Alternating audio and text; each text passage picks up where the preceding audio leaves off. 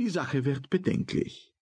Sokrates, der alte Greis, sagte oft in tiefen Sorgen, Ach, wie viel ist doch verborgen, was man immer noch nicht weiß. Und so ist es. Doch indessen darf man eines nicht vergessen, eines weiß man doch hienieden, nämlich wenn man unzufrieden. Dies ist auch Tobias Knopp, und er ärgert sich darob.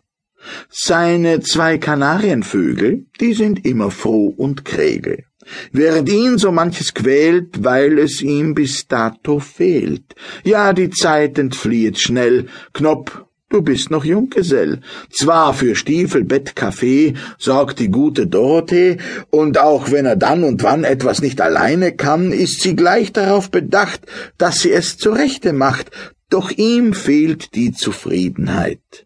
Nur mit großer Traurigkeit bleibt er vor dem Spiegel stehen um sein Bildnis zu besehen. Vorne rum ist alles blank, aber hinten, Gott sei Dank, denkt er sich mit frohem Hoffen, wird noch manches angetroffen. Oh, wie ist der Schreck so groß! Hinten ist erst recht nichts los, und auch hier tritt ohne Frage nur der pure Kopf zutage.